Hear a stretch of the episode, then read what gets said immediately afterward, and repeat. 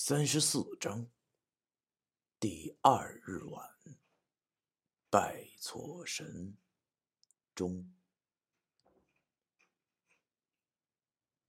这是咋回事？要说守株待兔的故事，基本上我们都知道，但是兔子原来真的可以撞树撞死，这就有些匪夷所思了。大家缓过神来，关明上前捡起了那兔子。这兔子劲儿可够大的，脑浆都撞出来了。王成笑道：“你你这怎么还有这种傻逼的兔子啊？自己往树上撞！”关明望着手里那已经死掉的兔子，接过王成的话，笑道：“哼，你懂啥呀？这一叫看破红尘。”说罢，又对着兔子，表情一副悲伤样，说道：“嘿，爷们儿，跟哥说，为啥要想不开呀？”说完后，他们四个又哈哈大笑，而我却没有笑出来。这一切都来得太诡异、太突然了，这正常吗。关明拎着兔子对我们说：“你别说，刚才拜拜还真管用。呵呵，等明天应该给那像再烧香再拜拜。”哎，说完后，哥儿几个心情大好的开始往回走，只有我一个人心中有些不安。那尊像真的这么灵吗？还好，我们平平安安的回到了旅馆。途中没有发生任何怪事这让我心里踏实了不少。在旅馆外面碰见了不少女生，看着我们五个牛逼哄哄的回来，特别是关明手里还拎着一只脑袋已经血肉模糊的兔子时，他们尖叫着：“哎呀，这都是啥呀？好恶心呐！”这些头发长见识短的老娘们连兔子都没见过吗？我们没有理他们，径直的进了旅馆的厨房。王成掏出了一颗长白山，给那个掌勺的大师傅跟他砍价。做好这只兔子要多少钱？十分钟后以二十五块钱成交。一兔两吃，土豆红烧肉兔，蜜汁熏兔。不一会儿。开饭了，当然，我们这桌比别人桌多了两道菜。我从货袋里拿出了两瓶牛栏山二锅头，这是上山之前买的。我们五个人就开始吃喝起来，同桌的女生们也就跟着我们一起有了口福。他们边吧唧着嘴，大嚼着肉，边问我们这是啥肉啊？这么香！关明笑着对他们讲。纯野生兔肉当然香。那些女生的眼神中顿时对我们几个充满了鄙视，对我们说：“你们好残忍啊！这么可爱的兔子，竟然也舍得下得了手。”说归说，但是嘴还是没停，继续吧唧着兔肉。结果两盘兔肉属他们吃的最多。就差用土豆烧肉的汤汁泡大米饭吃了。女人呐，我们五个把这一切都看在眼里，笑而不语。要说牛栏山还是很烈的啊，五十多度，这不是闹笑话的。我们五个也是因为风累了，就都喝了个晕乎乎。下午统一有活动，湖边写生。说白了就是去湖边玩水，借着点酒劲儿，我们五个也就跟着去了。老王喝的有点高，非说要脱光衣服下去潜泳。好在他在脱到还剩下一件四角裤的时候被我们拉住了。那些女生边用手捂着脸，边透过指缝往这边看。我帮他穿衣服，边骂道。你个老王八，还潜泳呢？你先把你的壳穿上再说吧。由于他喝多了，所以我们几个好哥们就搀着他回旅馆，把他丢在床上，让他老老实实的睡觉。都这么大岁数了，也不知道害臊。看着他躺在床上睡着了，我就让那些哥们们也回去躺会儿了，然后我也往我的床上一铺，睡着了。这一觉睡得特别的沉，我梦见了许多稀奇古怪的东西，居然梦见了杜飞玉。梦里他好像瘦了，在梦里我俩好像还是高中时的打扮。正坐在画室里边砸核桃，砸呀砸呀，核桃壳就碎了，但是里面没有果实。我正纳闷呢，一抬头，周围的景色忽然变了，变成一家旅店，眼前人也换成了董珊珊。奇怪的是，我俩还是在砸核桃，砸呀砸呀，又把核桃砸碎了，竟然也没有果实，这把我给气的。我正想开口骂街的时候，周围的景色又变了。竟然变成了今天上午去过的森林那边石像旁边。可是最可气的是，我居然还是在砸核桃。不过这个核桃好大呀，啊，足有一个足球那么大，把我都高兴完了都。砸呀砸呀，又砸碎了，而这一次有果实了。我正欢喜的拿起那果实想往嘴里送的时候，忽然发现了不对劲儿。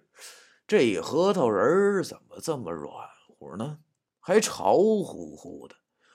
我仔细一看，顿时吓得我大叫了一声：“这哪是什么核桃仁儿啊？这分明就是人脑子！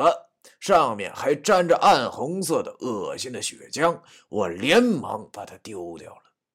而这时，旁边的石像却发出了尖细尖细的笑声，同时那块红盖头正在慢慢的掀起。正当我要看清他的全貌时，我醒了。看来是做噩梦了。我现在浑身一身冷汗，这梦做的真恶心。我擦了擦汗。发现屋内一片漆黑，摸出手机一看，已经是凌晨一点多了。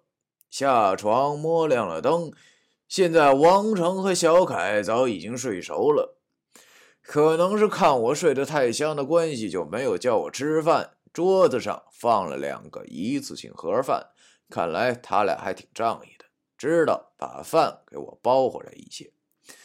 忽然间有一阵尿意，我就走到卫生间放水。正当我打了个冷战，准备提裤子的时候，忽然听见门外走廊里好像有什么人的笑声。我从来没有听过这种笑声，好像是男人发出的，但却比女人的声音还要尖。由于我以前遇到过不少灵异的事件，这笑声让我觉得不寻常。你想啊，这深山老林之中，大半夜的，谁这么抽风，能在走廊里发出这么猥琐的笑声啊？我马上警觉了起来。都说深山老林里有妖精，难道哥们这回碰上了？看着屋里那俩哥们睡得正嗨，我蹑手蹑脚的从我床下拿出了我的画袋。好在这半个学期我早有准备，此时的我和上次撞鬼时的我那可是两个样子了。为了防止这种事情的突然发生，我早就画好了几张符，放在了袋里。这次旅行写生也顺手带着了。我摸出了两张甲午玉清破煞符和一张丁乙巨清护体符后，轻声的走了，推开了房门。门外走廊里一片漆黑，果然什么也看不见。我只好摁亮了手机。要说哥们这山寨机的功能还是比较全乎的啊，屏幕的亮度基本上那和小手电差不多，微亮的光。照着周围，我听见了那个声音，好像是从餐厅方向传来的。于是便鼓足了勇气走了过去。您要问经过了这么多事儿，我现在的胆量应该大了许多吧？我负责任的告诉您，让您失望了。我还是怕黑。这旅馆这么多人，要是真出个什么三长两短，我的良心可真过不去。别说我平时嘴贱，但是我心里还是挺在乎这帮家伙的。他们是我的朋友，我绝不允许任何能危害到他们的事儿发生。我顺着走廊向厨房的方向走，感觉声音越来越近。我还隐隐约约的听见了吧唧嘴的声音，这到底是怎么回事啊？我又开始觉着周围的温度好像下降了。虽然深山之中夜间潮湿，温度很低，但是也不至于这么冷吧？我起了一身的鸡皮疙瘩。我尽量没出一点声音的来到了餐厅内的厨房。厨房里好像隐约的有点亮光，我把丁乙巨型护体符攥在手里，心中默念：三、二、一，后一个箭步冲了过去。啊！我吓了一跳，我看见有一个人正蹲在厨房的冰箱前吃着什么东西，厨房的光亮就是来自打开的冰箱门。我仔细一看，哎，这不是关明吗？我心中长出了一口气，哎，吓死我了！我还以为是啥不干净的东西呢。可能是关明也睡过头了，饿了，所以就摸到厨房偷吃东西了。这杂碎真能吓唬人！他好像没看见我，继续的吧唧吧唧的嚼着食物。嘿，刚才你把哥们我吓够呛，现在让我来吓唬吓唬你吧。我偷偷摸摸的来到他身后，准备给他来个惊喜，不吓到他尿裤子，那都不是哥们儿我性格。哇！我嬉皮笑脸的在他身后叫了一声：“嘿嘿，吓死你！”他显然身上一抖，然后慢慢的转过了头。啊！这次是我真正的尖叫，因为我看见了他的那张脸，根本就就就不是关明的脸，不对，如果认真点说，那根本就不能算是人脸，五官挤在了一起，眼睛眯缝着，鼻孔扩大到了一定的程度，嘴角上弯的弧度到了让人觉得不可思议的角度。他望着我，手里抱着一只已经咬了一半的生的速冻鸡，嘴里边边吧唧吧唧的嚼着，边对我发出了嘿嘿嘿笑声。我操！关明中邪了！我的脑子里猛然闪过了这样的想法。第三十四章。